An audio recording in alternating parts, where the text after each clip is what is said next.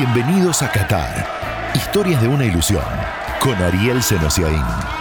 Pasa por el perfil y apreta el botón de seguir para no perderte el estreno de un nuevo capítulo.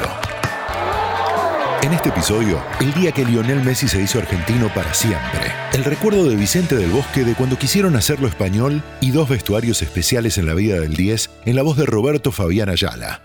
The winner to organize the 2022 FIFA World Cup is Qatar. El Mundial de Qatar será histórico. Mientras para nosotros el Mundial se trata de historias. Ya saben, de los nuestros, de los rivales, de los locales, pero este es el episodio 10. Siempre un número especial.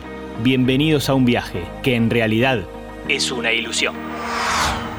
La primera historia de Lionel Messi la presenta IPF, 100 años impulsando lo nuestro. Hay una parte bastante conocida. A Hugo Tocali, técnico del sub-20, le habían dicho los españoles, hay un chaval que la rompe, los mismos españoles que lo querían para su selección. Conocemos también que Tocali entonces le dijo de asegurar a ese pibe a Julio Humberto Grondona, a quien le había llegado el dato por parte de Ángel María Villar, el presidente de la Federación Española. Grondona tenía poder, contactos e imaginación. En junio de 2004, al árbitro Gabriel Bracenas le sonó el teléfono. Dos días previos antes a ese partido, no recuerdo bien qué día de semana, creo que un miércoles fue cancha argentino Junior, mucho frío, lluvia, típica nochecita de invierno. Me llamaron de la oficina de árbitros de AFA, donde el, señor Julio Grondona me había pedido para que vaya a dirigir ese partido y que lleve la famosa planilla FIFA, un partido con la selección de Paraguay. Poco me sorprendió, ¿no? Porque los partidos amistosos no se llevan planilla FIFA, no hay tanto protocolo. Grondona movería los contactos para que un amistoso contra Paraguay tuviera carácter de partido oficial. En esa época bastaba con eso para blindar a un futbolista deseado por otra selección. Al sub-20 argentino le sobraban nombres: Lavesi, Barrientos, Garay, Biglia, aunque esa noche no jugó. Al rival le costaba armar no solo el equipo, sino también el plantel. Carlos Jara Zaguier dirigía al juvenil de Paraguay, pero estaba afectado al sub-23 que ganaría la medalla de plata meses después, en los Juegos de Atenas. Le dejó el cargo por ese partido a Cristóbal Maldonado, fallecido hace dos años. Jara tiene todo en la memoria. Fue en realidad un pedido de la AFA y armamos una selección sub-20, la sub-20 de Paraguay que regresaba de un torneo internacional. Aprovechamos y hicimos una mezcla de jovencitos sub-19 con la gente de sub-20 que estaban en el torneo. Nos agarró en Atenas. Ya estábamos allá a la espera del inicio de la Olimpiada y, y sí, nos enteramos que fue una goleada de Argentina de 8-0 con la misma selección, o sea, los mismos hombres prácticamente sin cambiar casi nada. El primer juego fue 2-2, el segundo fue 8-0. Estaba ahí ya apareciendo el genio de Messi que seguramente yo no vi el partido, como te digo, estábamos en Atenas, pero habrá sido muy influyente ahí en, el, en ese resultado. No tanto, Carlos. Lionel Messi entró aquella noche en la paternal cuando el partido estaba 4-0 a favor de Argentina al inicio del complemento. Bracenas podía dirigir mal o bien ese encuentro, pero no podía fallar en el momento de ese ingreso. Decían que iba a entrar un chiquitito apodado el Pulga.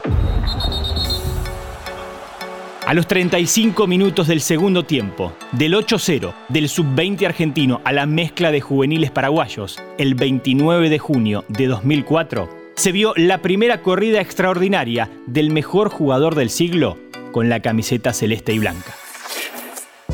Uno de los goles, el séptimo creo que lo hizo él, iba a cobrar un full, de ley dile ventaja y terminó un golazo, ¿no?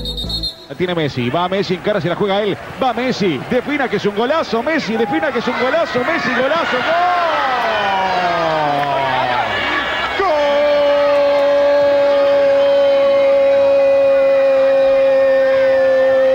¡Golazo de Argentina Messi! La maniobra que esperábamos la hizo Messi, el hombre del Barcelona que juega en Argentina sub-20. Argentina 7, Paraguay 0.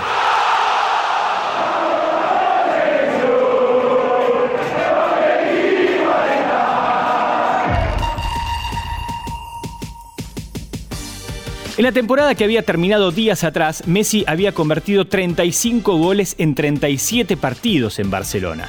lo habían paseado por todas las categorías. Juvenil B, Juvenil A, Barça C, Barça B. En esos tres años que habían pasado desde que se radicó en España, obviamente había llamado la atención.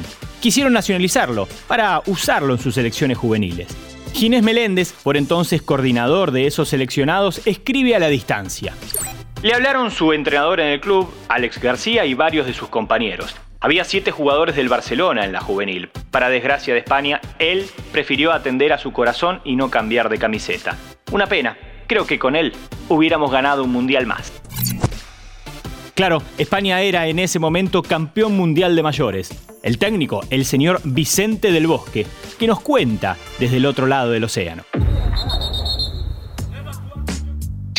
Alguien de la federación, incluso yo creo que llegó a tocar ese asunto, sí, de la federación, y tenía constancia de eso por la gente de el contacto que teníamos permanente con la gente de los de las categorías inferiores que nos lo dijeron. Yo no he estado en esas interioridades, pero sí sabía el, el asunto de Lionel con, con la selección española. Sé que alguien hizo gestiones para poder jugar con la selección. Hombre, claro que si hubiéramos tenido a Messi, nosotros teníamos nuestros Messi, pero es cierto que seguramente hubiéramos aumentado nuestro potencial. Eso hablar de fútbol en hipótesis es muy difícil, pero sí es cierto que Messi ha marcado una, una etapa extraordinaria en el fútbol español.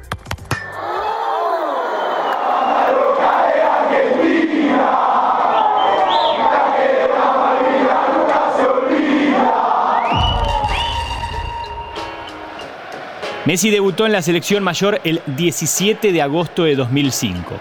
Messi conoció la gloria con la mayor casi 16 años después, el 10 de julio de 2021. Del estadio Ferenc Puskas de Budapest al Maracaná de Río de Janeiro. De las lágrimas de angustia por su expulsión, 90 segundos después de su ingreso en el 2-1 a Hungría. Primera pelota que toca el pibe Messi.